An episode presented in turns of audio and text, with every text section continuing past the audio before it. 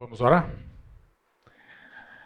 Obrigado, Senhor, por mais esta noite, por mais esse tempo que teremos para nos debruçarmos na tua palavra, na tua mensagem.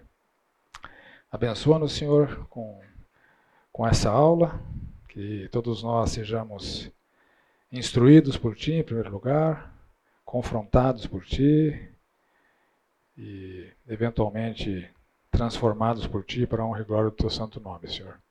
O Senhor use esse texto, use é, a mim, use aos nossos irmãos aqui presentes, para que a tua verdade seja frutífera em nossas vidas. É o que nós oramos em nome do Senhor Jesus Cristo. Amém.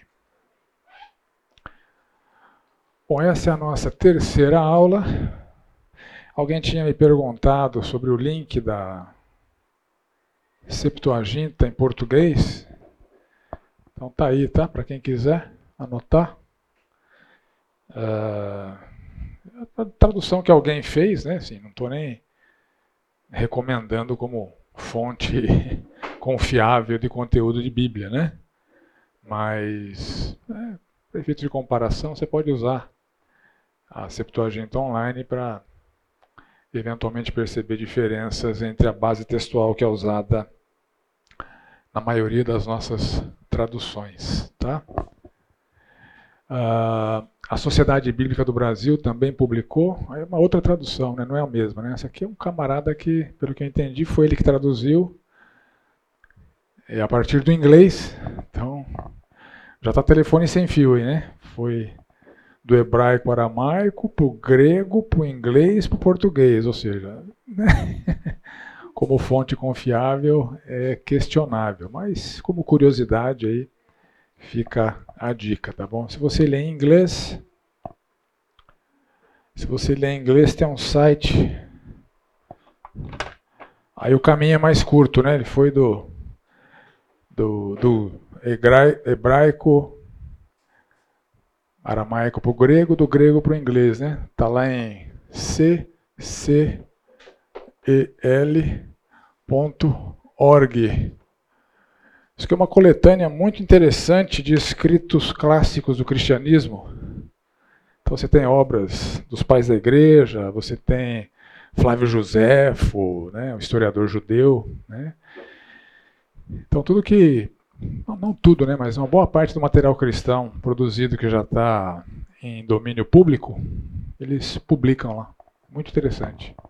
Fica as duas dicas aí, tá bom? Capítulo 3. Vamos ler o texto?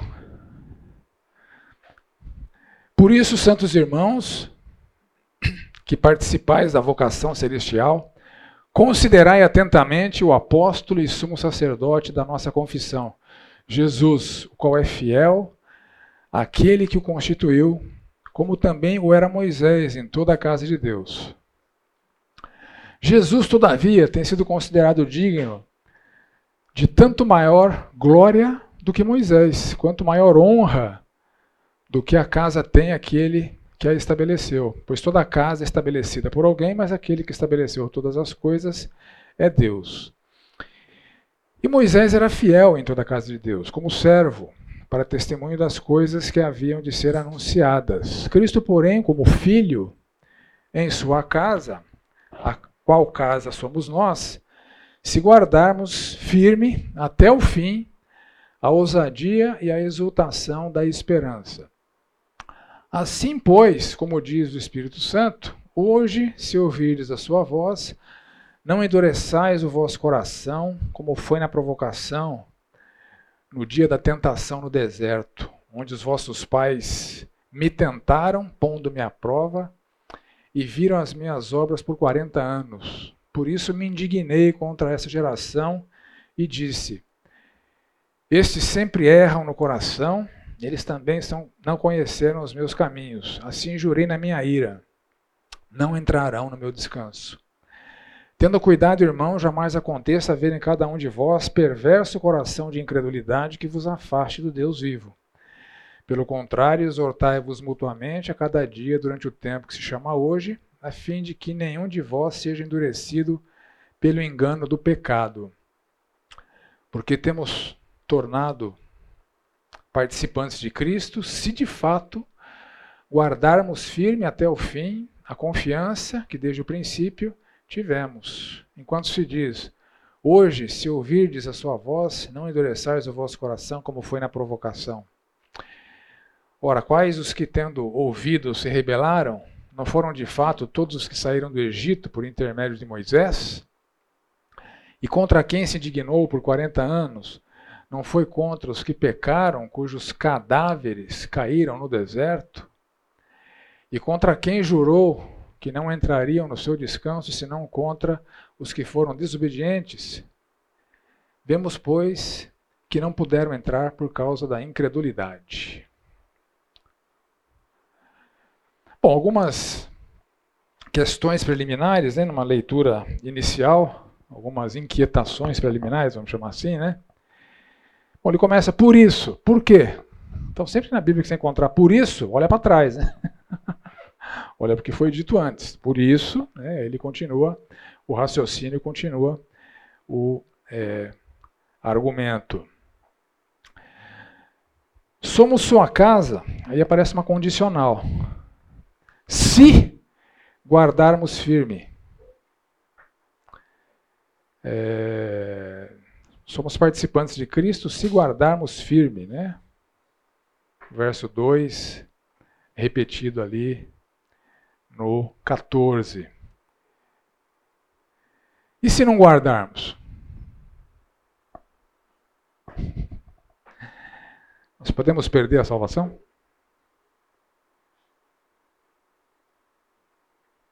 Não vou nem perguntar, porque vai que você fala o que eu vou, o que eu vou afirmar aqui, né? Aí você vai ficar constrangido. Já tem um voto não aí. O que é endurecer o próprio coração diante da voz de Deus? Você consegue? O que significa esse descanso de Deus? Então, algumas questões, é, dúvidas que saltam aos olhos numa leitura inicial, né? Vamos caminhar por todas elas e por outras considerações também. Bom, aqui nos deparamos então com a segunda recomendação. Lembra que são 14 recomendações ao longo de toda a epístola, né? Segunda recomendação é, eu chamei aqui de um estímulo a prestar atenção em Jesus Cristo, o apóstolo e sumo sacerdote de Deus. Por isso, então, por quê? É por causa da superioridade de Cristo, da sua mensagem, porque ele vem argumentando né, de maneira bem até repetitiva né, sobre a super, superioridade de Cristo, comparando Cristo com os profetas, com Moisés, com anjos. Então, por causa da absoluta e inquestionável superioridade de Cristo e da sua mensagem, é necessário um apego àquilo que ele falou. Você não pode desprezar o que Jesus Cristo ensinou. Né? Esse é o apelo que foi feito para aquele grupo de hebreus e o mesmo apelo vale para nós hoje. Né? Nós não podemos é, não prestar atenção, não levar em conta, não levarmos a sério aquilo que o Senhor Jesus Cristo nos ensinou através dos evangelhos, através dos seus apóstolos. Né? E segundo o conceito que o, que o texto nos traz aqui, a salvação oferecida por Cristo pode ser negligenciada. Então a primeira ameaça, eu chamei de ameaça guarda-chuva, né? debaixo dela estão todas as outras ameaças. Né? A negligência à salvação é o assunto da epístola. Né? Então, o falhar nas recomendações e o sucumbir às repreensões é a negligência à salvação do Senhor Jesus Cristo. Apesar da confirmação apostólica, que ele argumentou no capítulo anterior, né? apesar da confirmação do Espírito Santo, que na era é, apostólica manifestou inúmeras vezes, de maneira sobrenatural, é, várias obras milagrosas, né? O fim não era o milagre em si, o fim era conferir autoridade à mensagem e aos mensageiros do Senhor Jesus Cristo. Né? E a gente viu na aula passada que há uma proporcionalidade entre a severidade da transgressão e a intensidade da punição em relação à importância da mensagem e do mensageiro. Ó, se quem desprezou a lei dançou, o que, que vocês acham que vai acontecer com vocês se estão desprezando quem é muito superior a quem trouxe a lei e a própria lei? Então, esse é o argumento. Então, por causa da ênfase dado, da ênfase dada na superioridade de Cristo é que vem. Por isso, santos irmãos. E aqui ele traz duas, dois termos-chave aqui, né? Santos e, e vocação, né? É, nós somos, somos santos porque somos separados, somos salvos, embora a santidade é, ela seja um processo, a santificação seja um processo, a santidade é uma condição, como a salvação. Todo salvo é santo. Se tem dúvida disso, lê a epístola de Paulo para os corintianos. Né? Os caras eram da pá virada, né? Tudo quanto era pecaminosidade você encontrava naquela igreja. Né? Idolatria, imoralidade, partidarismo, brigaiada, desprezavam Paulo, né? não obedeciam ao apóstolo, enfim. Entretanto, eles são chamados de santos. Né? Então, eles têm uma, uma santificação que é acompanhada pela salvação e é um processo, então, de adequação da vida ao chamado, à vocação que nós temos enquanto cristãos. Né? Então, considerem atentamente. O conceito aqui é fixem suas mentes nisso. Prestem muita atenção quem está falando é o Filho de Deus, quem está falando é o Senhor Jesus Cristo, cuja superioridade ficou muito patente até agora. Né? E aqui ele é chamado de apóstolo. Apóstolo, é, literalmente no grego, significa alguém que é enviado. Então o Senhor Jesus Cristo enviou seus apóstolos. Né? Na Bíblia você vê lá que Epafrodito, por exemplo, era um apóstolo da igreja em Filipos. Ele era um apóstolo de Cristo. Ele era um apóstolo, ele foi enviado pela igreja. Barnabé foi enviado pela igreja de Antioquia. Então a palavra grega é apóstolo, que foi utilizada pelo Senhor Jesus Cristo a se referir, para se referir para os doze. O Senhor Jesus mandou doze apóstolos. Né?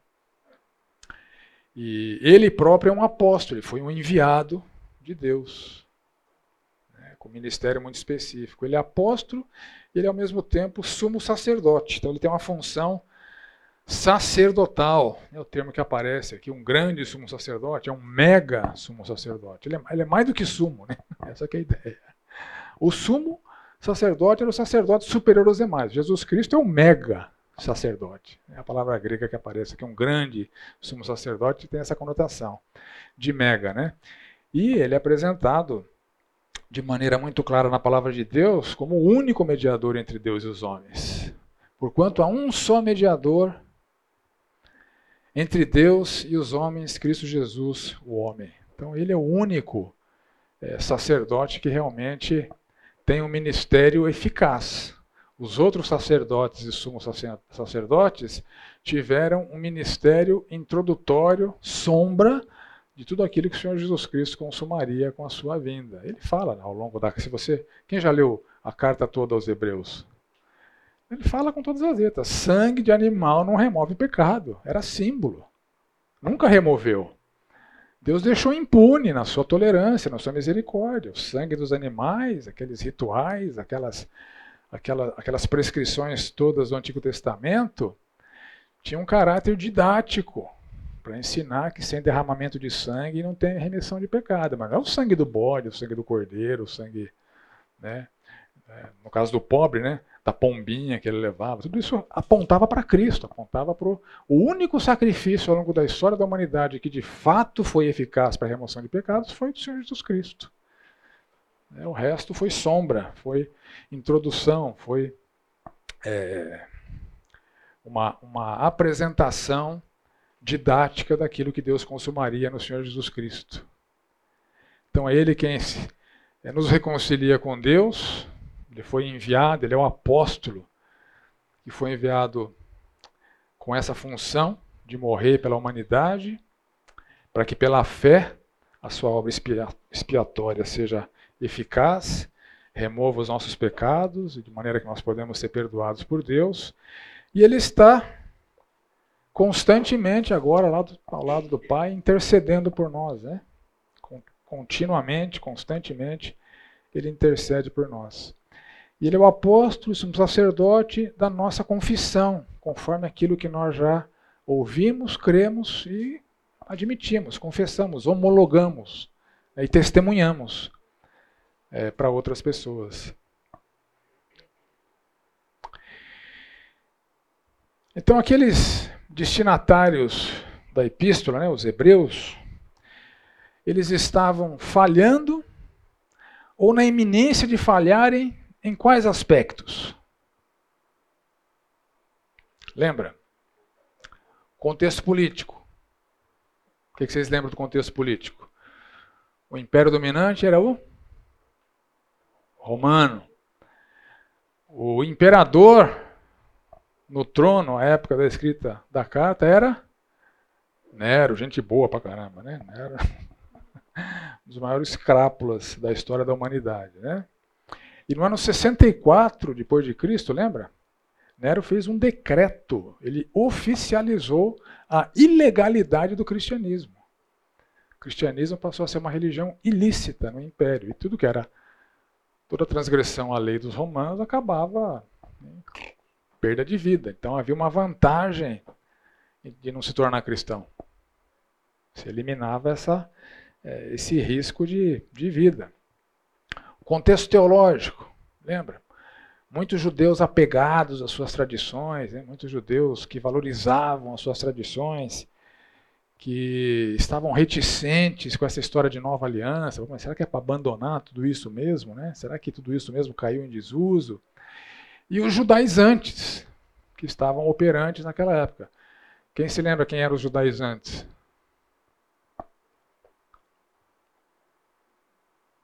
Alguém? Gente, vamos tomar café antes da aula? Judaizantes era aquele grupo de judeus, teoricamente, ou pseudo-convertidos, que estavam tentando um sincretismo entre o cristianismo e o judaísmo. Eles queriam manter uma série de tradições judaicas, entre elas celebração das festas, circuncisão, né? Eles entravam nas igrejas gentílicas com esse discurso que Deus estabeleceu, que vocês precisam se circuncidar, lembra? É, a Epístola de Gálatas, em especial, trata, discorre longamente sobre essa influência dos judaizantes no cristianismo naquela época. Né? E o contexto espiritual, a gente viu que havia ali pessoas fiéis ao Senhor, crentes maduros, que são chamados de líderes, né, que, deve, que deveriam ser obedecidos, né, conforme Hebreus 13. Tinha os convertidos, né, crentes verdadeiros, mas vagabundos, né, não cresceram, não se desenvolveram, estavam estagnados. Né. Ele diz que pelo tempo decorrido vocês deveriam ser mestres, mas vocês ainda precisam ficar recebendo alimentozinho de criança porque vocês não cresceram. Estavam estagnados espiritualmente. Havia os crentes nominais, as pessoas que se diziam cristãs, mas não eram, e havia os, os que retrocederam, né, com medo do Império Romano, os apóstatas, né, voltaram para o judaísmo, né, bom, o cristianismo ficou ilegal, de volta para trás. E os céticos, que nunca aceitaram o Senhor Jesus como seu Salvador. Então, aos hebreus tem tudo isso lá no bojo, né? Tem todos esses grupos, esses grupos alvo ali sendo é, endereçados. E nos dias de hoje, quais são os nossos desafios contemporâneos?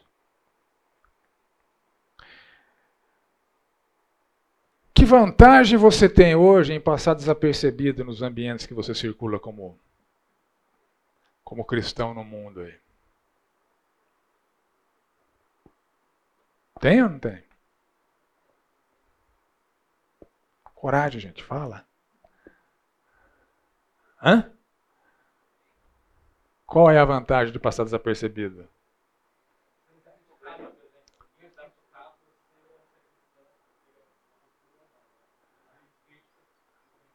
evitar críticas, né? Vlad?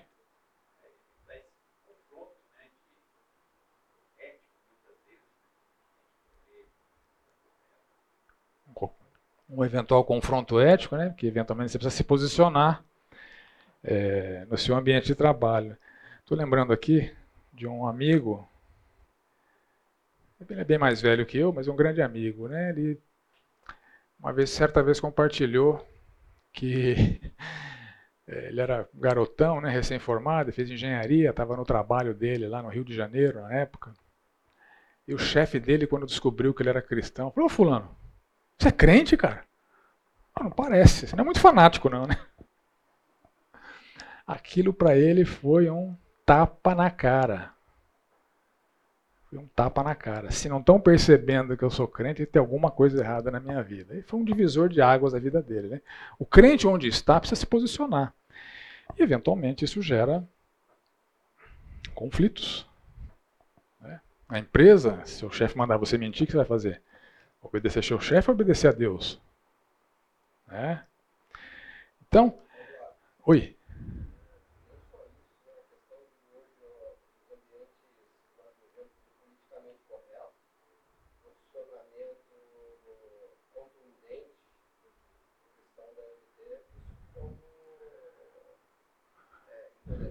Intolerância, fundamentalismo, né? Então, vai assim, sim, as, é, é a próxima linha aqui, da, as próximas linhas da minha projeção. Lá no contexto dos hebreus, o cristianismo era ilícito. Aqui, o cristianismo ele é imbecilizado pela sociedade em geral. Né? E várias convicções cristãs se tornaram ilícitas ou obsoletas ou primitivas. Né? Acho que é isso que você está é, se referindo. Né? E é, por exemplo, a Bíblia afirma que homossexualidade é pecado. Então, nós reafirmamos isso, porque nós queremos na Bíblia. Entretanto, na nossa, na nossa sociedade, isso vai soar como intolerância, como homofobia, como né, ódio à crença. O cristão não é chamado para odiar ninguém, a gente não é anti-gay, não é anti-ninguém. Mas, assim como é, há outros pecados mencionados e enfatizados na Bíblia, que são tolerados na sociedade, né? Ah, divórcio, recasamento, adultério, né? sexo fora do casamento, que, né? pela sociedade, que, que mal há entre dois namorados é, que se amam de verdade, né? fazerem sexo. Enfim, Várias das nossas convicções se tornaram ilícitas ou obsoletas, primitivas, e isso traz uma carga de perseguição. Uma perseguição mais, eventualmente, no, no, no campo da zombaria, no campo do embate, né, da, da confrontação. Então, eventualmente, há a tentação de passar desapercebido. Não vai sair acusando ninguém de moral, não é esse o caso. Né? pessoa quer ter uma vida é, desregrada, contrário ao que Deus fala, o camarada não crê em Deus, é, não cabe a nós ficar apontando o erro da pessoa. Cabe a nós pregar o evangelho para quem quer que seja. E no, e no escopo da pregação do evangelho vem a, prega, a pregação da pecaminosidade. Né? Então, se há abertura para ouvir o que a Bíblia diz, você fala. Se não há, né? Você precisa escolher as brigas que você entra. Né? Não, é, se você convive no seu ambiente de trabalho com pessoas que têm uma moralidade questionável, se tem abertura, você pode falar. Se não tem, você não fala. Né? Agora, se o seu chefe manda você fazer alguma coisa que é contrária à palavra de Deus, aí você tem que se posicionar. Não pode passar desapercebido. Como meu amigo lá, né? Não é fanático, não, né? Então, olha só. Eu trouxe um vídeo de um, de um ateuzinho da moda aí. O cara ficou rico, milionário, vendendo livro falando mal de religião. O, o Richard Dawkins. Já, já ouviram falar? É, quem não ouviu não perdeu nada. Mas enfim. Ele é muito ele ganhou uma voz muito significativa mundo afora, né? E felizmente é a gente da, da, nossa, da nossa fé que se levanta e, e combate esse camarada, né? Por exemplo, tem um, um apologeta que chama William Lane Craig, né? ele se dispôs a debater com o cara aqui. Até onde eu sei, esse debate ainda não aconteceu, né? Tá fugindo, né? Porque, uh, mas enfim, ele é um camarada que ridiculariza não só o cristianismo, mas a religião como um todo, né? Vamos lá, vamos.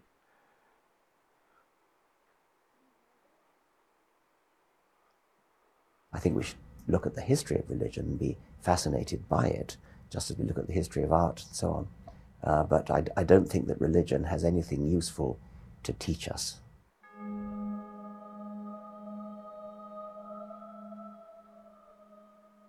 One of the main reasons why people are religious is because they're persuaded by the apparent design of living things. And that's completely destroyed by, by Darwin. Mentira. If you actually read any book Mentiroso.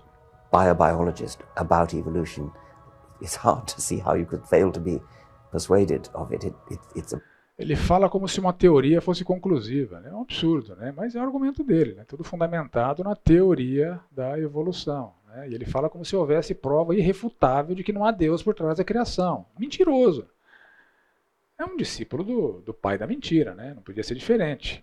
Mas ele é científico e ele é persuasivo. the evidence is, is just absolutely pat. There's no, there's, no, there's no doubt about it. It's not a controversial issue. It's, it's completely certain. It's as certain as the fact that Right. the Earth and the other planets Mentiroso. orbit the Sun. More than 40% of the American population, if opinion polls are to be believed, uh, think that the world is less than 10,000 years old. And uh, that's, a, uh, that's a shocking figure.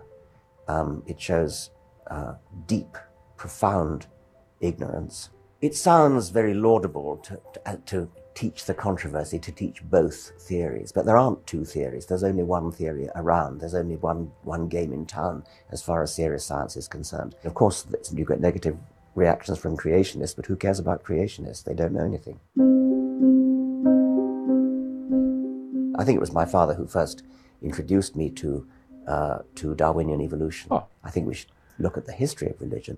Chega desse veneno, é só para ilustrar o meu ponto aqui, né? É, eh, ele não é a única voz, há muitas vozes que são poderosas, são fortes e que imbecilizam né, quem tem fé, e em especial quem é crente. Né? Então é uma força satânica que nos, nos impulsiona a cometer os mesmos pecados que aquele grupo de hebreus cometia lá, né, de permanecer incógnito, como meu amigo, né? Ficou incógnito no trabalho lá por vários anos, né? ninguém percebia que ele era cristão, né? Então o cristianismo passou a ser lícito, passou a ser imbecilizado, várias das nossas convicções cristãs se tornaram ilegais, é, obsoletas, primitivas, né, aos olhos da sociedade. Então tem eventualmente aparentes vantagens em sermos incógnitos, como havia para aqueles é, hebreus do passado. Naqueles tempos havia lá os judaizantes, né, os legalistas, os hereges, com as suas tradições, e aqui nós temos, de novo, essas mesmas forças satânicas ameaçando a Igreja de Cristo. Os hereges, os legalistas, os que valorizam a tradição acima da Bíblia. Né? É... Em que contexto que você mais tem notícias de heresias? Quem são os hereges?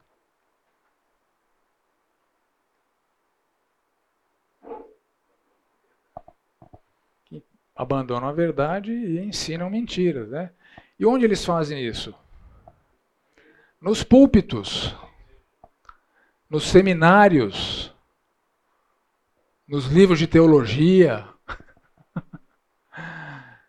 Eles estão sendo publicados, eles estão sendo aplaudidos, eles estão sendo chamados como conferencistas, eles se tornam famosos. Né? Se tornam estrelas muitas vezes. Né? Eu vou passar um áudio venenoso aqui também, né? Não se contamina, por favor, hein? É venenoso. De um pastor batista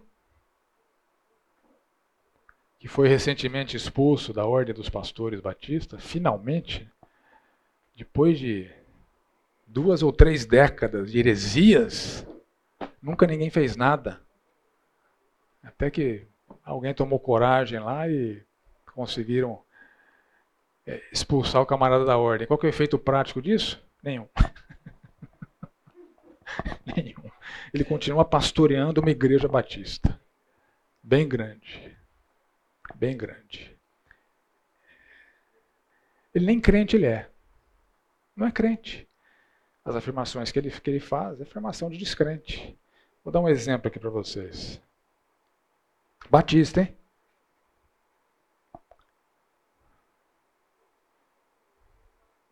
Não se contamine, hein? Pelo amor de Deus, hein? Tudo isso aqui é do demônio, hein? Herodes. Então você chega no céu para jantar. Aí você vai, puxa uma cadeira, tem um prato, talheres, um guardanapo de linho branco, taças. Quando você puxa a cadeira, vem um anjo e fala: Aí não, está reservado. Aí você fala: Reservado para quem? Para Herodes. Como assim? O cara que matou as criancinhas em Jerusalém, em Belém, na Judéia, esse Herodes, e o anjo diz para você: sim, é esse Herodes. Aí você vai então dar um passo ao lado. Você não quer ficar muito perto de Herodes, você vai, vai. Quando você puxa essa cadeira, o anjo, aí também não. Você entendeu que, tá, que ele está falando do céu aqui, né? Herodes. Então você tem um prato, talheres. E quando você puxa a cadeira, vem um anjo e fala: Aí não, está reservado. Aí você fala: Reservado para quem? Para Herodes. Como assim? Em Jerusalém? Ideia. E o anjo diz para você: Sim, é ele. Aí você vai então dar um passo ao lado. Você não quer ficar muito perto de Herodes, você vai vai. Quando você puxa essa cadeira, o anjo, aí também não. Está reservado. Para quem? Hitler. Ah, você está de brincadeira comigo. O Hitler vem, o anjo diz para você: se ele vem ou não vem, eu não sei, mas está convidado. Mas ele se converteu? Mas fala: não, não é o Hitler convertido.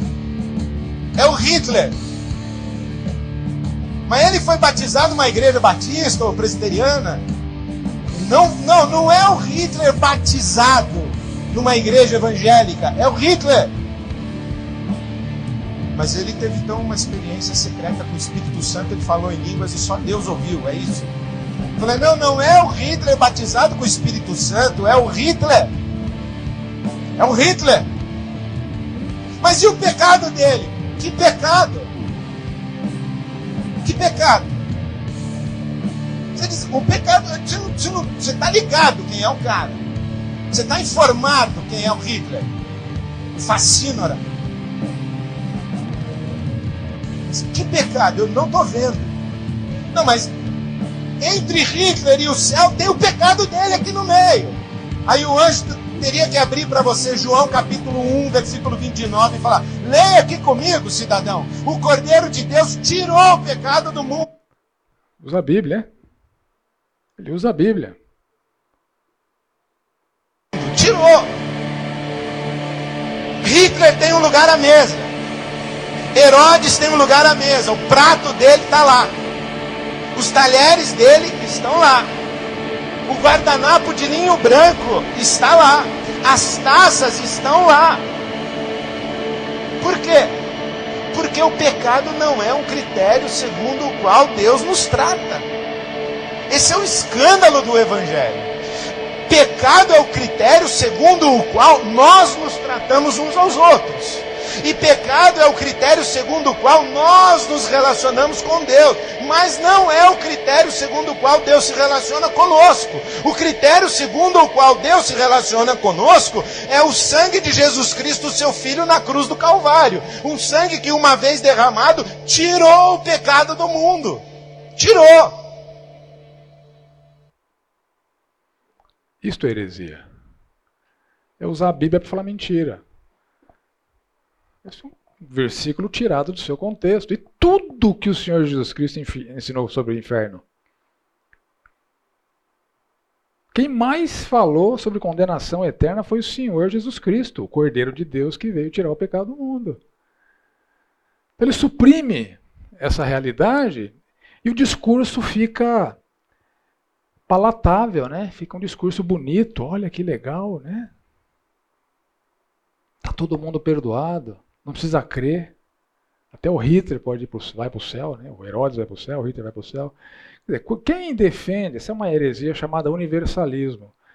Quem defende o universalismo nega 90% da Bíblia. Está usando meia dúzia de versículo aqui para defender uma ideia que é satânica. Oh, se todo mundo vai ser salvo, cadê a fé? Precisa. Mas se não precisa ter fé, você percebe a sutileza e, o impacto pernicioso da mentira satânica? Ah, se todo mundo vai ser salvo, não precisa evangelizar, não precisa pregar o evangelho, mas está todo mundo salvo mesmo, né? Então isso é uma heresia, isso é um exemplo, né? Então, as heresias estão nos nossos púlpitos, nas escolas bíblicas, nos livros de teologia, nos seminários. Seminário Batista no Brasil hoje, você conta no dedo de meia mão, onde não tem herege ensinando. É um negócio catastrófico. É muito triste. E finalmente, ali havia os estagnados, imaturos, nominais, indecisos, apóstatas, céticos, como, como hoje. São as mesmas forças satânicas é, impedindo as pessoas de se achegarem ao Senhor Jesus Cristo. O recado aqui, gente, presta atenção. Presta atenção em tudo que ele falou. Não fica tirando o versículo do contexto defendendo ideia antibíblica. Você esse é, discípulo do diabo fez aqui, né? Aí no verso 2 ele argumenta que tanto Jesus quanto Moisés foram fiéis. Moisés era tido por eles, né, pelos hebreus, como alguém na mais alta consideração, admiração. Né? É, entretanto, Jesus, segundo o argumento aqui do, do, do, texto, ele é digno de muito maior glória do que Moisés. Moisés era o grande herói do judaísmo. Né? O herói que tirou a nação da escravidão do Egito, né? o herói que foi um instrumento de Deus para a documentação da Torá, né? o herói que escreveu lá o, o Pentateuco, que eles tanto valorizavam. Ele está dizendo aqui, ó, o herói de vocês, Moisés, um cara legal, foi fiel, tem a glória dele. Mas Jesus Cristo não se compara a Moisés. Esse é o argumento aqui. Né? Jesus Cristo é muito superior a Moisés. Ele faz uma analogia aqui entre uma casa e o seu construtor. O argumento aqui é o seguinte: tem muito mais glória quem projetou e construiu a casa do que a casa em si. A casa existe por causa do construtor. Esse é o argumento. Né? Bom, Moisés, Moisés existiu por causa de Cristo, não Cristo por causa de Moisés. Então, o grande edificador de todas as coisas, né, o digno de maior honra e maior glória, é Deus. E o Jesus, Jesus Cristo é a expressão exata de Deus. Ele compartilha da mesma glória de Deus. Conforme ele já disse lá no, no primeiro, no primeiro capítulo. Então, Jesus é muito superior a Moisés. Muito mais glorioso, embora Moisés tenha sido fiel a Deus. Então, o ministério de Moisés, segundo o verso 5, é, como servo para testemunho das coisas que haviam de ser anunciadas. Moisés foi um intermediário que trouxe um conteúdo provisório de preparação para aquilo que seria definitivo. Jesus Cristo.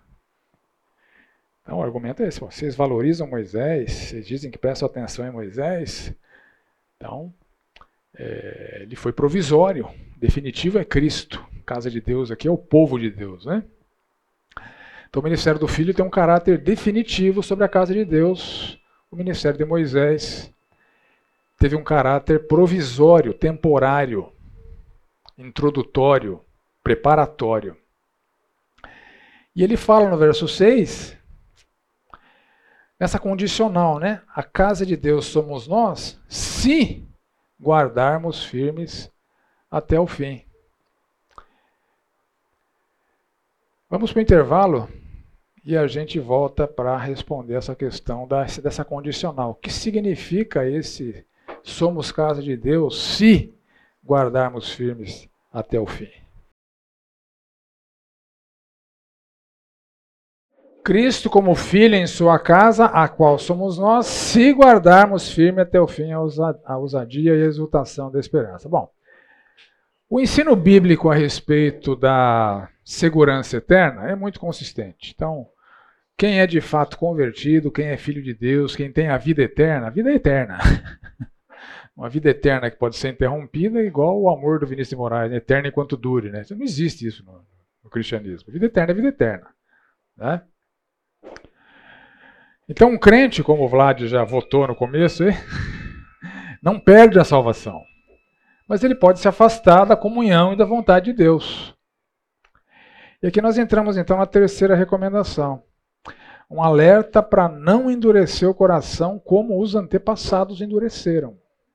Os antepassados foram obstinados e rebelde, rebeldes, e ele está falando aqui: não cometam mesmo os, os mesmos erros que os seus antepassados. Não repitam o mesmo erro é, dos antepassados que foram instruídos por Moisés. Moisés foram fiel, a audiência dele não foi. E aqui ele uh, cita o Salmo 95. Salmo 95, de 7 a 11, fala o seguinte: Ele é nosso Deus e nós, povo do seu pasto e ovelhas da sua mão. Hoje, se ouvirdes a sua voz, não endureçais o coração como em Meribá, como nos dias de Massá no deserto, quando vossos pais me tentaram, pondo-me à prova.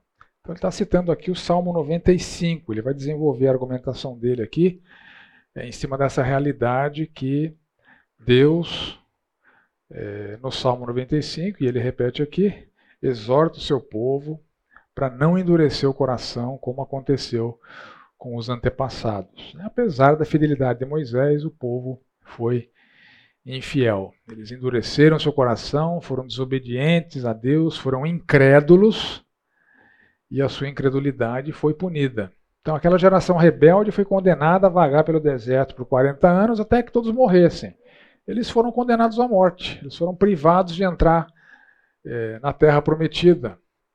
Então Deus tirou-os do, do Egito. Foi a próxima geração que entrou na terra prometida com Josué. Aquela que saiu não entrou. Né? Então eles foram banidos da terra e do descanso de Deus. Aqui o, o autor aqui do, de Hebreus está trazendo esse conceito aí do descanso de Deus. É... De onde é que ele está tirando isso? Do Salmo 95. Por isso jurei na minha ira, não entrarão no meu descanso. Então, o Salmo 95 fala desse descanso de Deus, significa comunhão com Deus, relacionamento com Deus, desfrutar das bênçãos de Deus.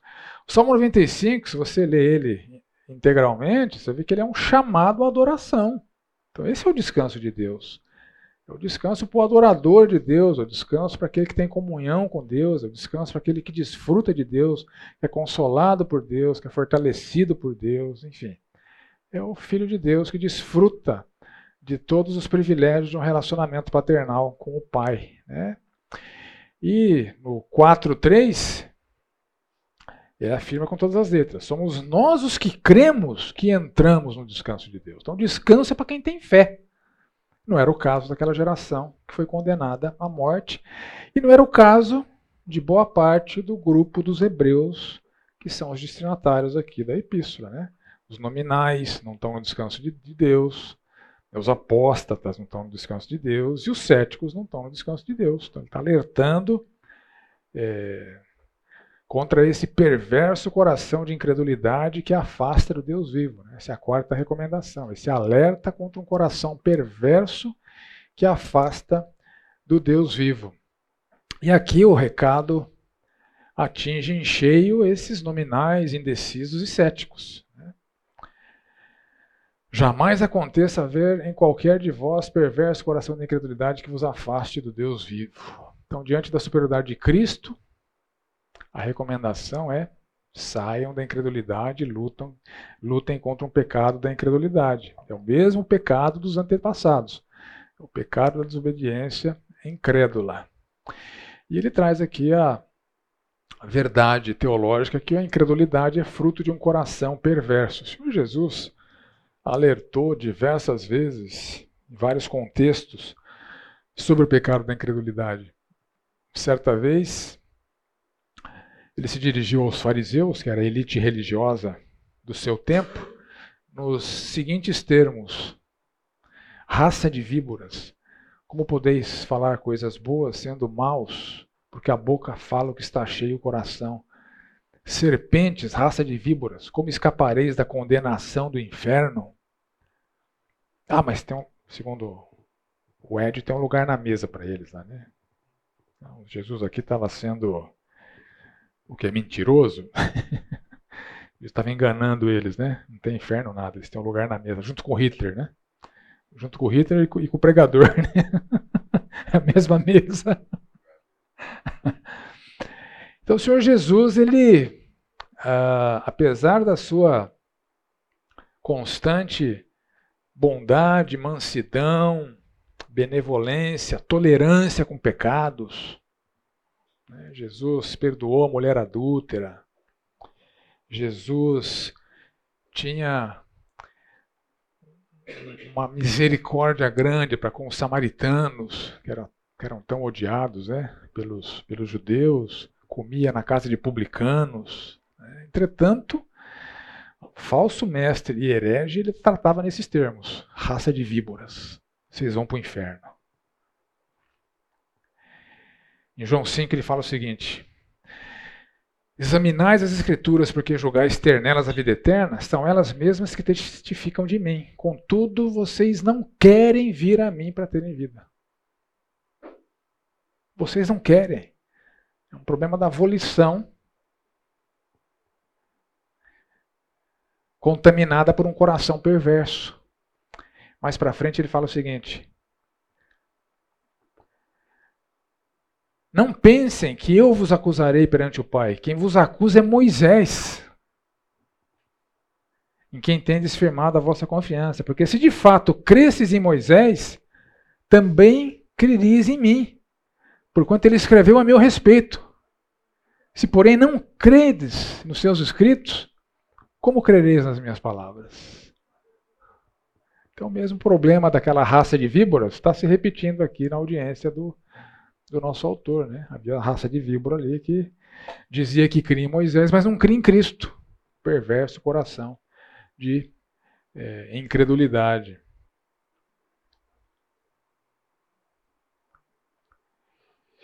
Quinta recomendação, aqui um estímulo à exortação mútua contra o endurecimento do pecado. Verso 13, exortai-vos mutuamente constantemente, a cada dia, enquanto é hoje, enquanto dá tempo. Então, quando vocês se depararem com quem está com esse perverso coração de incredulidade, exorta. Essa é a mensagem, né? Ah, os crentes nominais, os indecisos, os céticos, exortem. O verso 14 repete o 6, né? nos temos tornado participantes de Cristo se de fato guardarmos firme até o fim a confiança que desde o princípio tivemos. Então, de novo, essa condicional: guardar até o fim a confiança. Ou seja, não sucumbir ao engano do pecado, da incredulidade, seja pelo ceticismo, seja pelo retrocesso ao judaísmo. Então, a perseverança na confiança o não sucumbir no pecado da incredulidade, é uma evidência de conversão genuína. Então os indecisos, os nominais e os céticos, eles são os que não pertencem a Cristo, eles são que não, aqueles que não têm acesso ao descanso de Deus que ele está trazendo aqui do Salmo 95. Né? Eles não perseverarão na fé e na obediência até o fim. Então, aqui a ênfase do texto é a perseverança na fé, mas quando a gente é, expande um pouquinho e vai ver o que a Bíblia fala a respeito do assunto, a gente vai para Mateus 7, por exemplo. Jesus ensina o seguinte: entrai pela porta estreita, larga a porta e espaçoso o caminho que conduz para a perdição, e são muitos os que entram por ela. Porque estreita é a porta, apertado o caminho que conduz para a vida, e são poucos os que acertam com ela. Acautelai-vos dos falsos profetas, que se vos apresentam disfarçados em ovelhas, em professor de seminário, em pastor batista, enfim. Mas por dentro são lobos, são lobos roubadores. Pelos seus frutos vocês os conhecem. Colhem-se uvas dos espinheiros ou figos dos abrolhos? Assim toda árvore boa produz bons frutos, árvore má produz maus frutos. Né? E mais na frente ele termina o seu argumento dizendo o seguinte: Nem todo que diz Senhor, Senhor, crente nominal, entrará no reino dos céus, mas aquele que faz a vontade do meu Pai que está nos céus. Muitos naquele dia hão de dizer-me: Senhor, Senhor, porventura não temos nós profetizado em teu nome? Olha que interessante. Chama Jesus Cristo de Senhor. Profetize em nome de Cristo. Ensina o que Cristo ensinou. Assim diz o Senhor Jesus Cristo. É igual o vídeo que a gente viu ali, né? Em teu nome não expelimos demônios. Eles exorcizavam demônios em nome de Cristo. Em teu nome não fizemos muitos milagres. Então eles recorreram até a manifestações sobrenaturais para perguntar para Jesus Cristo: Nós pertencemos ao Senhor, nós fizemos milagres no seu nome. O que o Senhor Jesus fala para eles? Então lhes direi explicitamente: Nunca vos conheci, né? A tese que a gente está defendendo aqui, né? tem perda de salvação, eles nunca foram salvos. Eles nunca pertenceram. Eles nunca entraram no descanso. Aí o Senhor Jesus conclui o seguinte: Apartai-vos de mim, vocês que praticam a iniquidade. Esse é o fruto mal da árvore má, a prática da pecaminosidade. Eu já afirmei aqui, né? onde tem desvio teológico, tem desvio moral. Eles são companheiros inseparáveis. Né? Esse mesmo camarada que vocês acabaram de ouvir aqui, ele liberou lá para as moçadas da igreja fazer sexo, né? Na adolescência. Porque se o sexo é feito com amor, não é pecado. Né? Ele tem vários posicionamentos imorais, antibíblicos, porque se a Bíblia é minha autoridade para teologia, é minha autoridade para ética, para moral também. Eles são companheiros inseparáveis. Então, apartai-vos de mim os que praticam a iniquidade. Então aqui nós entramos na seguinte seara. Qual a diferença visível entre o crente carnal, que a Bíblia diz que ele existe, né? Seria a Epístola aos Coríntios, tinha lá o crente carnal. Você vê que um pouco mais para frente de Hebreus, tinha lá o crente estagnado. Então, o crente carnal é o crente infrutífero, o crente que tem problema com o pecado. E o joio, você lembra do ensino do Senhor Jesus sobre o joio? Né? Na analogia do Senhor Jesus Cristo, uma plantação, uma plantação tem joio e tem trigo. Não sei se você já viu o, o joio, como é que ele é. Ele parece trigo. Ele é bem parecido com trigo. Tem bagos, né, compridinho. É, você olha o joio, olha o, olha o trigo. Se você não é especialista, você não distingue um do outro. E o Senhor Jesus explica né, a parábola do joio, dizendo que o joio foi semeado no meio do trigo pelo inimigo, ou seja, são pessoas que parecem, mas não são. Né? Quem é da época do Denorex aí? Tem gente que nem sabe o que é isso, Denorex. Quem sabe o que é Denorex? Você tem mais de 50, né? Ou perto de 50. A propaganda do Denorex parece, mas não é, né? Parece remédio, mas não é, né? É, enfim. E tem o crente Denorex, né? O joio. Parece, mas não é. Então, qual a diferença visível entre um crente carnal, que está afastado da vontade de Deus, está vivendo em pecado, e do joio, que também não é. Visivelmente, o que você vê na vida dele é pecado, a desobediência a Deus.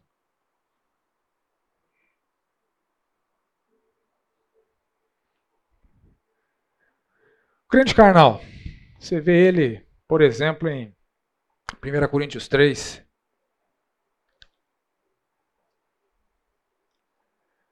Primeira Coríntios. Eu, porém, irmãos, não vos pude falar como a espirituais, e sim como a carnais, como a crianças em Cristo.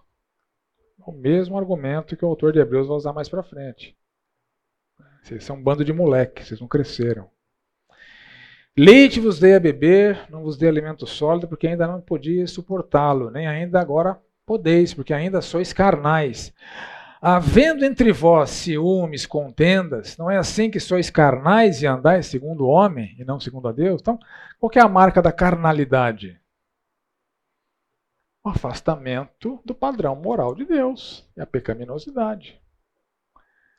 Qual que é a marca do joio?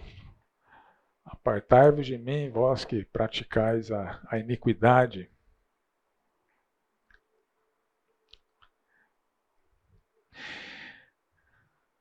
Mateus 13, 37. Quando ele explica a parábola do joio, ele fala o seguinte: Mandará o filho do homem seus anjos que ajuntarão no seu reino todos os escândalos e os que praticam a iniquidade e os lançarão na fornalha acesa. E ali haverá choro e ranger de dentes. Né? Mas Jesus é mentiroso, o verdadeiro é o, é o pastor Batista lá, né? Então, assim, aparentemente, o crente carnal está em pecado, o joio está em pecado. Você olha para um, olha para o outro,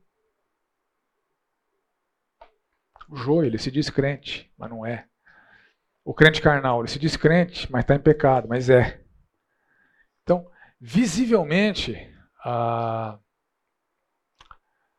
a, a coisa é difícil de distinguir, né? Às vezes só Deus sabe. É por isso que o Senhor Jesus fala que é só lá na consumação dos séculos que os anjos vão identificar quem é joio e quem é trigo e vão fazer a separação deles, né? A, a igreja do Senhor Jesus Cristo, ela é chamada para tratar quem está em pecado como se não fosse crente. É o princípio lá de Mateus 18. Se você ler a prescrição do Senhor Jesus Cristo para a disciplina da igreja, ele fala. É, se teu irmão pecar contra ti, vai arguir entre ti e ele só. Se ele te ouvir, ganhaste teu irmão. Se não ouvir, toma ainda contigo como duas testemunhas, para que pelo depoimento de duas ou três testemunhas toda a palavra se estabeleça. Se ele não te atender, diz-o à igreja. Se recusar a ouvir também a igreja, considera-o como gentil e publicano. Então, esse é o processo de disciplina que o Senhor Jesus estabeleceu para a sua igreja. O irmão que está vivendo em pecado, exortado individualmente. Primeiro passo. Segundo passo, leva testemunha, exorta. Se não houver arrependimento, leva para a igreja, para a igreja exortar. Se não houver arrependimento, é como se a igreja dissesse: nós não podemos afirmar que essa pessoa é crente. Então ela não pode ficar no nosso meio. Então ela é colocada para fora da igreja. Considera como gentil e publicano. E é nesse contexto que o Senhor Jesus fala: e tudo que ligardes na terra terá sido ligado nos céus, tudo que desligardes na terra terá sido desligado dos céus. Isso é de disciplina. Né? Então, a igreja recebeu do Senhor essa procuração de desligar pessoas da comunhão dos santos. E quando a igreja faz isso, Deus está ratificando, é isso mesmo. Então você desliga na terra, no céu Deus está ratificando.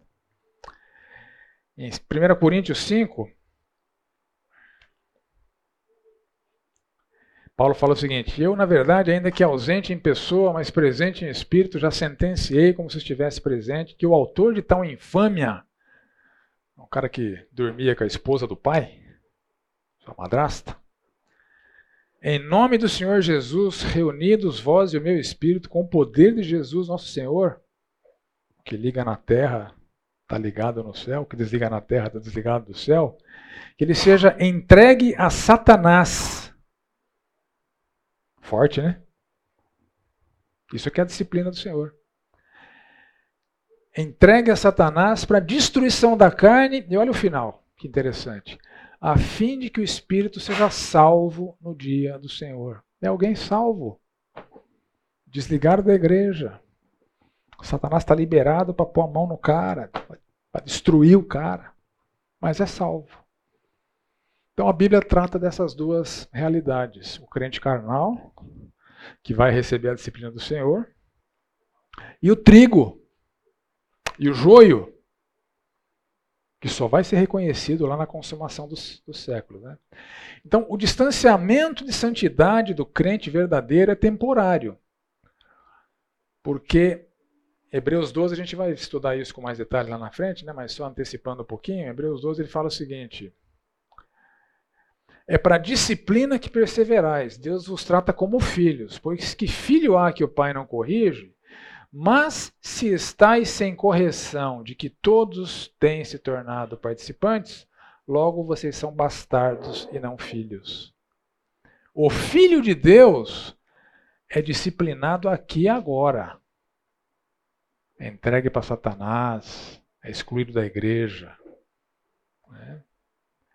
É, eventualmente até Deus leva.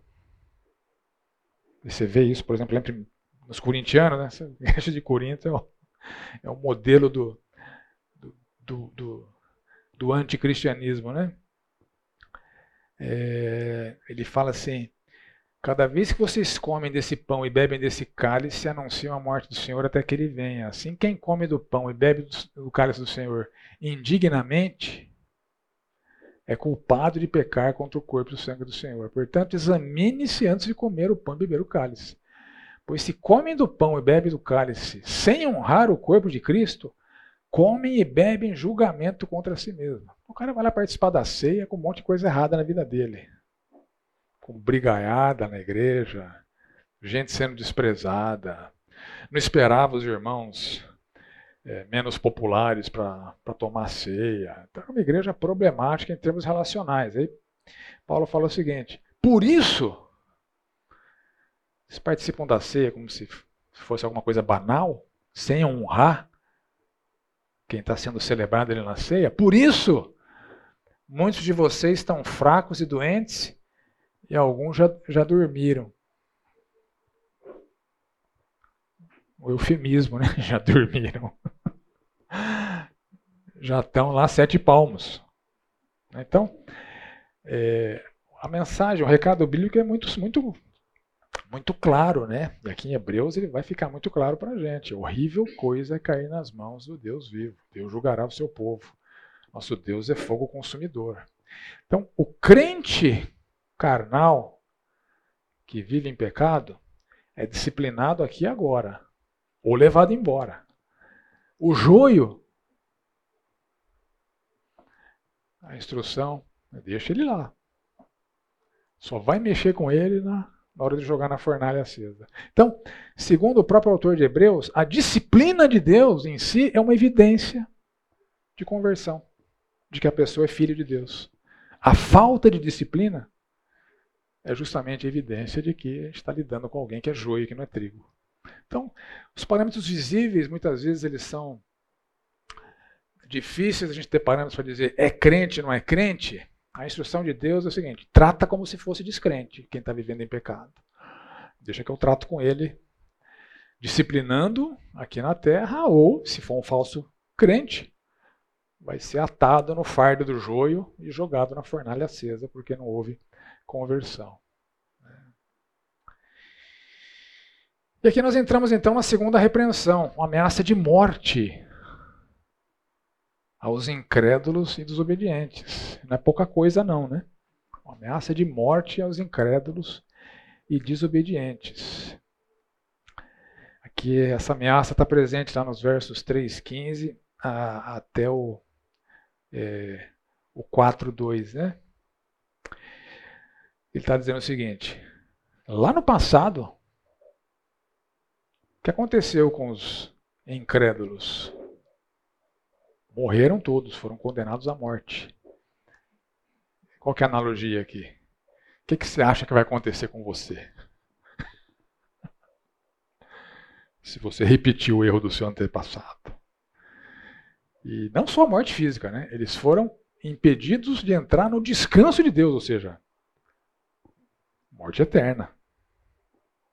Então não cometa o mesmo erro dos antepassados, que você vai ter um, o mesmo destino ou um destino pior, né?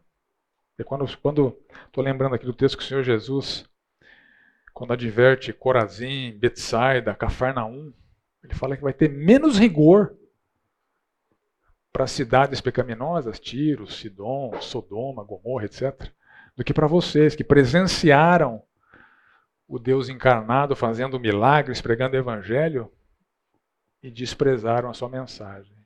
Então parece que vai ter uma intensidade diferenciada de punição. Né? Então esse é o discurso aqui. Não sejam como seus antepassados. A sua incredulidade os condenou à morte. Eles foram banidos da terra e do descanso de Deus. Como no Salmo 95. Né? Jurei na minha ira, não entrarão no meu descanso. Né? Por causa da sua incredulidade apesar da fidelidade de Moisés. Pode falar.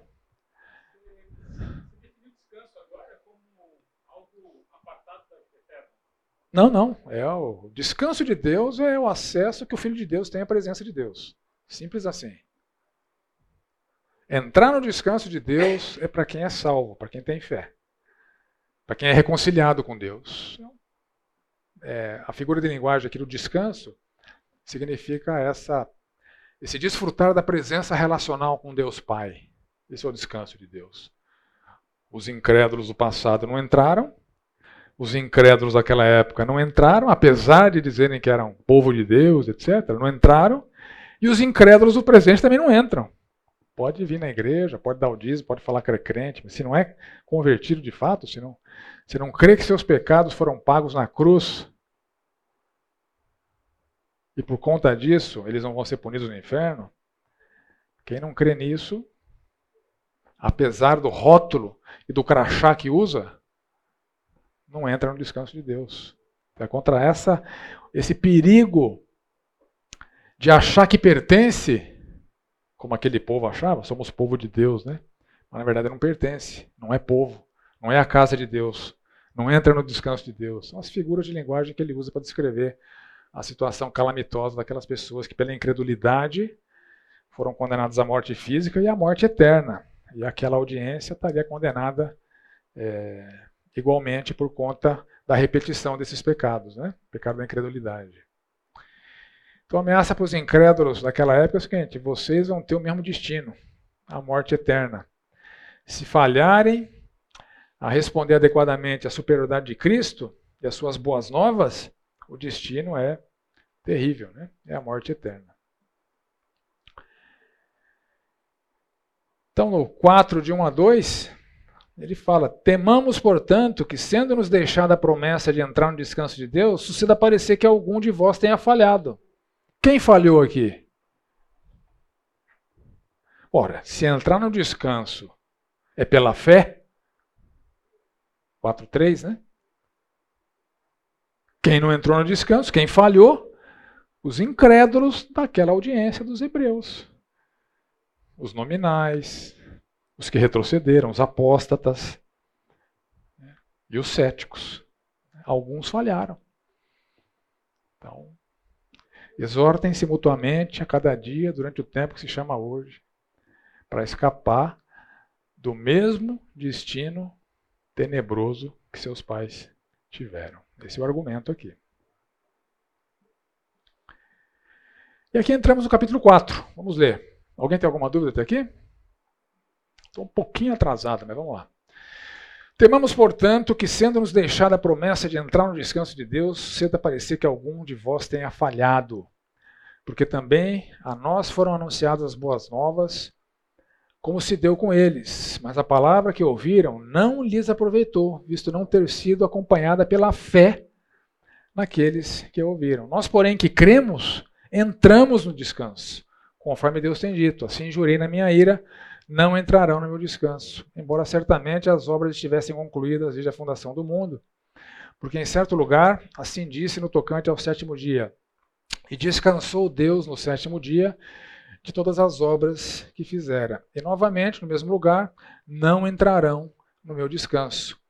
Visto, portanto, que resta entrarem alguns nele, e que por causa da desobediência não entraram aqueles aos quais anteriormente foram anunciadas boas novas, de novo determina certo dia. Hoje, falando por Davi, muito tempo depois, segundo antes fora declarado, hoje se ouvires a sua voz, não endureçais o vosso coração. Ora, se Josué lhes houvesse dado descanso, a segunda geração, né, a geração que entrou na terra, não falaria posteriormente a respeito de outro dia, porquanto resta um repouso para o povo de Deus.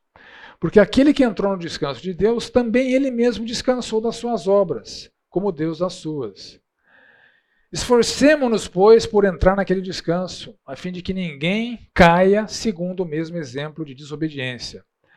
Porque a palavra de Deus é viva e eficaz, mais cortante do que qualquer espada de dois gumes, penetra até o ponto de dividir alma, espírito, juntas e medulas, é apta para discernir os pensamentos e propósitos do coração, e não há criatura que não seja manifesta na sua presença, pelo contrário, todas as coisas estão descobertas e patentes aos olhos daquele a quem temos que prestar contas. Tendo, pois, a Jesus, o Filho de Deus, como grande sumo sacerdote, que penetrou os céus, conservemos firme a nossa confissão, porque não temos sumo sacerdote que não possa compadecer-se das nossas fraquezas Antes foi ele tentado em todas as coisas, a nossa semelhança, mas sem pecado. Acheguemos-nos, portanto, confiadamente junto ao trono da graça, a fim de recebermos misericórdia e acharmos graça para socorro em ocasião oportuna. Então, questões preliminares ou inquietações preliminares. Né? O que significa endurecer o próprio coração à voz de Deus? Como alguém que entra no descanso de Deus, descansa das próprias obras. Que obras são essas? O que significa cair? No verso 11. A fim de que ninguém caia, segundo o mesmo exemplo de desobediência. O que significa se esforçar para entrar num descanso se a salvação é pela graça e não pelo esforço próprio? Não sei se você parou para pensar nisso, né? mas é uma inquietação que o texto traz. Né?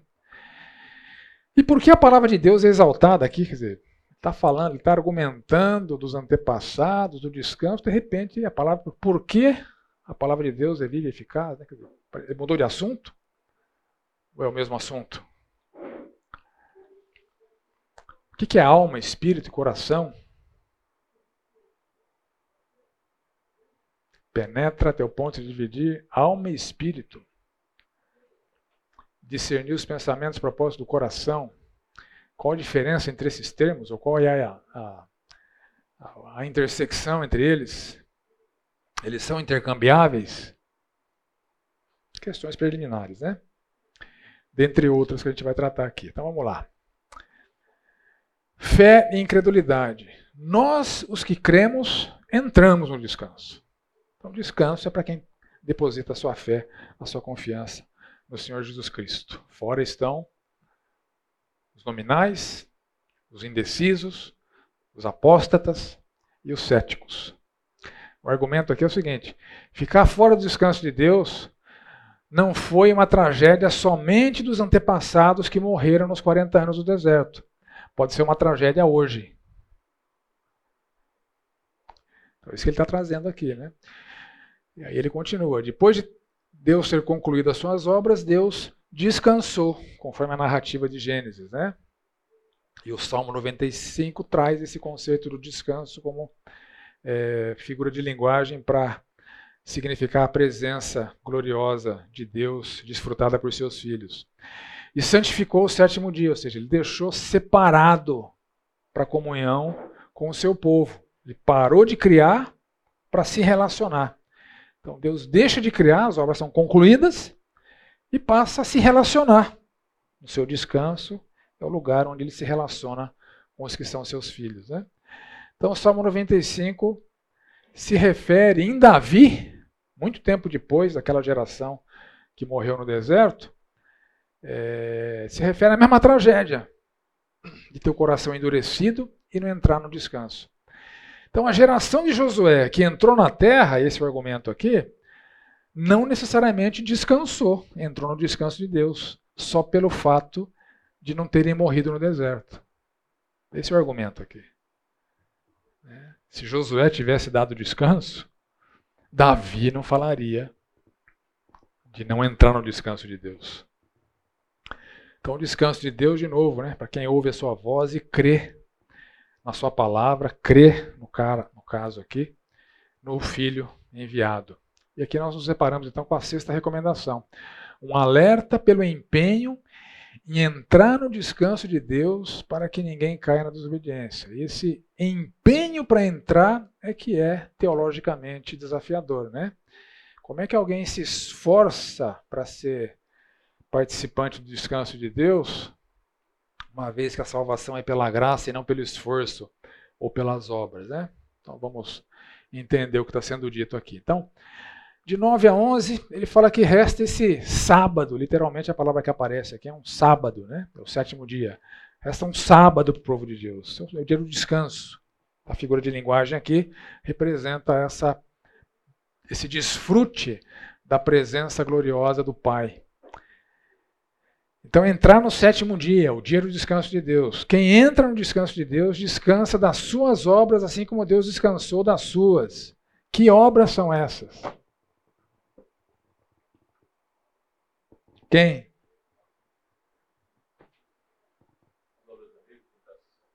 Oi? As obras. As obras que, que supostamente traziam salvação, mas não trazem. E as pessoas se esforçavam para serem aceitas por Deus por meio do seu esforço em guardar é, as, os preceitos da lei e as tradições dos anciãos, as tradições judaicas. Então a salvação na cabeça do judeu vinha pelo fato, primeiro, dele ser judeu, eu sou povo, sou salvo. Nananinaná. É o que ele está dizendo aqui. Uma geração lá que morreu. Eles eram judeus, não eram salvos. Os caras que entraram com Josué, não é porque entraram na terra que eram salvos. E Davi está falando: se endurecer o coração, não entra no meu descanso. Então, se esforçar para entrar é, paradoxalmente, parar de tentar entrar pelo esforço. Para de achar que porque você é judeu, você guarda a lei, você guarda as tradições, você entra no descanso. Se esforce para não entrar assim, essa é a ideia, né? Abandona esse estilo de vida farisaico, que era a tradição predominante na época ainda, né? Para é, atender à salvação nos termos do Senhor Jesus Cristo, porque essas obras não salvam. É.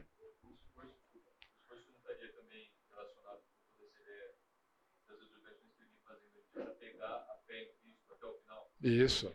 Sim, sim. É, é... A diligência por dar ouvidos a Cristo. O que, que Jesus Cristo fala? Para dar ouvidos a Ele. Se esforça para abandonar o que contraria os preceitos do Senhor Jesus Cristo, se empenha para dar ouvidos para Ele. Não é um empenho para praticar as coisas para ser aceito por Deus, é um empenho para dar ouvidos aos critérios que Jesus apresenta para alguém entrar no descanso de Deus. Que, que critérios são esses? as tradições. Né? Tem que fazer um esforço. Qualquer um que vem de qualquer lugar onde foi imerso por determinada cultura ou uma espiritualidade tem que se esforçar, porque ainda o velho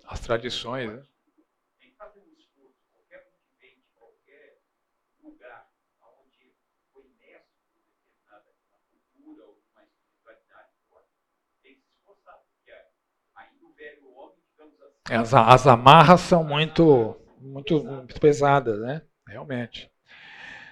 Então, olha só, Jesus, Jesus falou sobre isso em João capítulo 6. A explicação de Jesus para as obras que deveriam ser realizadas para ter como recompensa o acesso ao descanso de Deus. Vamos ler lá em João capítulo 6, versos 27 a 29. Oi. Aham. aham. Que era que o mesmo significado, né?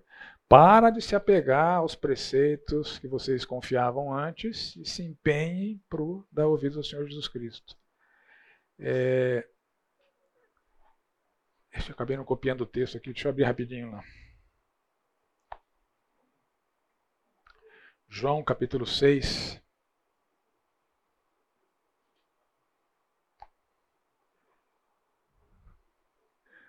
De 27 a 29. Trabalhai, o verbo aqui é, é só para vocês perceberem que ele aparece de novo depois, né? Ergazomai. Trabalhai, não pela comida que perece, mas pela que subsiste para a vida eterna, a qual o Filho do Homem vos dará, porque Deus, o Pai, confirmou com seu selo. Dirigiram-se, pois, portanto, por causa daquilo que ele falou, a ele, perguntando: Que faremos nós? É a mesma palavra? Que trabalho então nós podemos realizar é, para realizar as obras de Deus? Respondeu Jesus: A obra de Deus é esta, que creiais naquele que por ele foi enviado. Esse é o trabalho. Que o trabalho nenhum é crer que ele fez todo o trabalho. Se esforce para parar de se esforçar e merecer. Né, como o Vlad bem lembrou aqui, né? se esforce para se livrar dessas amarras do seu tradicionalismo judaico, porque isso aí não, não salva. Confie em Cristo, né? como ele, com todas as letras, nos ensinou. Né? A obra de Deus é essa, que creiais naquele que por ele for enviado. Então, Esforcemos-nos, sejamos diligentes e não negligentes. A palavra significa nos apressemos, então. Não tem a conotação é, de mérito para a salvação. Não tem essa conotação. É um esforço para abandonar o erro e confiar exclusivamente nos méritos de Cristo para entrar no descanso de Deus. Dúvidas? Contribuições?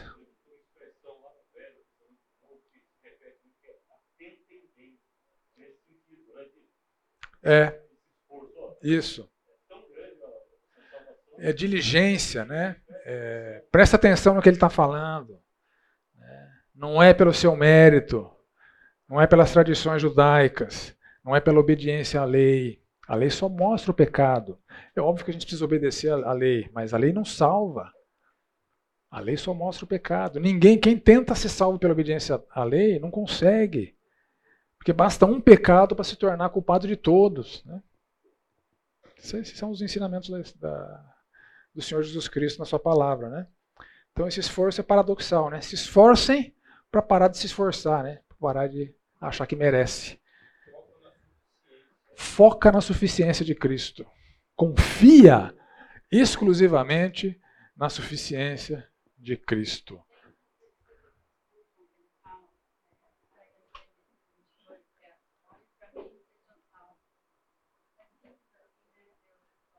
Uhum. A salvação é pelos méritos de Cristo e nunca, nunca pelos méritos humanos. Né?